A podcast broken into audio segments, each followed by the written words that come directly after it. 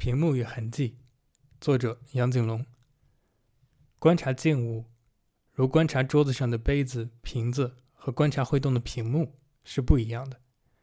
静物在时间中，这也是“静”字的本来含义，即归其所属，归根曰静。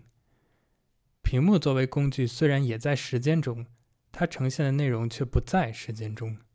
印象凭借自身移动的韵律而存在。仅以此存在，它脱离于物，时间成为了非时间的载体，观察者无意识的被隔绝了。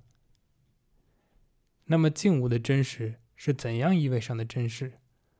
物在场，因为曾在，曾在延续至现在，现在即延续而非孤立的点。但曾在作为过往，必然少于现在，它消失着，回忆着。回忆依附于遗忘，无遗忘，回忆则不成立。所以，一个杯子存在，是因为我们回忆并遗忘着它的存在，也预判着它的未在。曾在、现在、未在三者的共识，构成胡塞尔持存的完整含义。但本文以曾在为重，故省略。帕慕克曾戏言，所有绘画都是画出记忆中的事物。以证明伊斯兰教义之确凿。毕竟，连写生画家也是先记住眼前所见，再画到纸上的。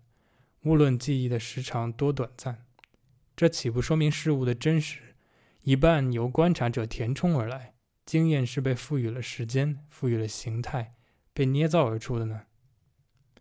绝非如此。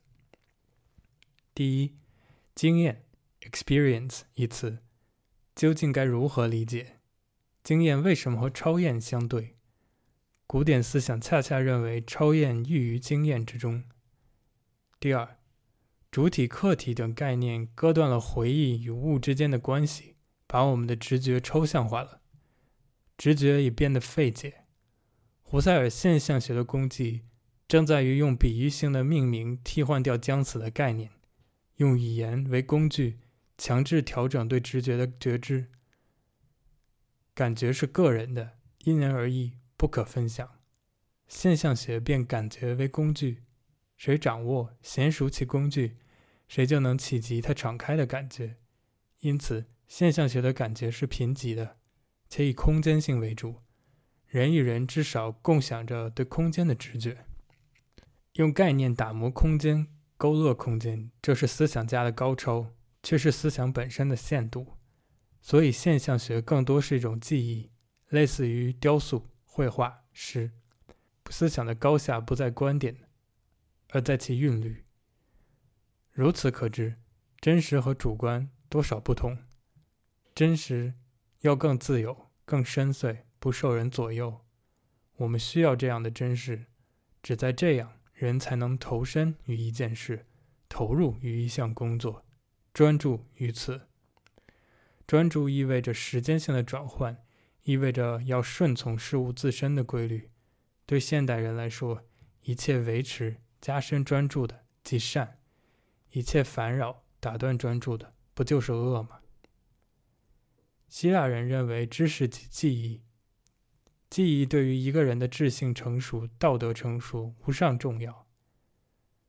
无善养浩然之气，积土成山，积水成渊。积善成德，神莫大于化道，积养化皆为点明时间与回忆的重要性。唯通过对现实的独特的回忆，才能达到现实的源泉，触及真知。如果这个回忆过程被替换为人工的、大众的，就抹消掉超验的可能了。所有人共享同一时间、同一意义，时间就不在场。意义也退化为目的，因为回忆是艰辛的过程，是摸索、选择，是以现实较量，是淬炼过往，是生命在与自身联系，是高尚的执着。回忆需要等待，在看似微不足道的等待时间中，蕴含着新鲜退为灵感、欲望化作激情的全部可能性。上述的话。以检视斯提格勒对电影的批判，可也有朋友曾问：电子书、电子墨水，既然与动态屏幕不同，是不是更合理？与纸质书一样？可以这么说吗？书本上的文字不仅仅是痕迹，文字总被假定为手工的产物、手艺的产物，即便已写下，依然在隐微的指向。它近于手，或者象征意义上的手。所以，笔记不等同于痕迹。直接书写下的文字，就算它的厚度可以忽略不计，依然是作为笔的末端而存在的。它与笔共存。通过笔记，书写者的记忆被唤醒了。我们想起那段书写时间的静默，静默使练习得以成立。想起悄悄流逝的光线，摆放在桌案上的花。我们想起生命，而痕迹则预兆着遮盖与忘却。笔记属人，痕迹属于自然。但电子屏幕令笔记退化为痕迹。再者，电子书总是同时作为光源和光源中的物而在场，纸质书的光源则来自于其外。光源会规定意识的整体性。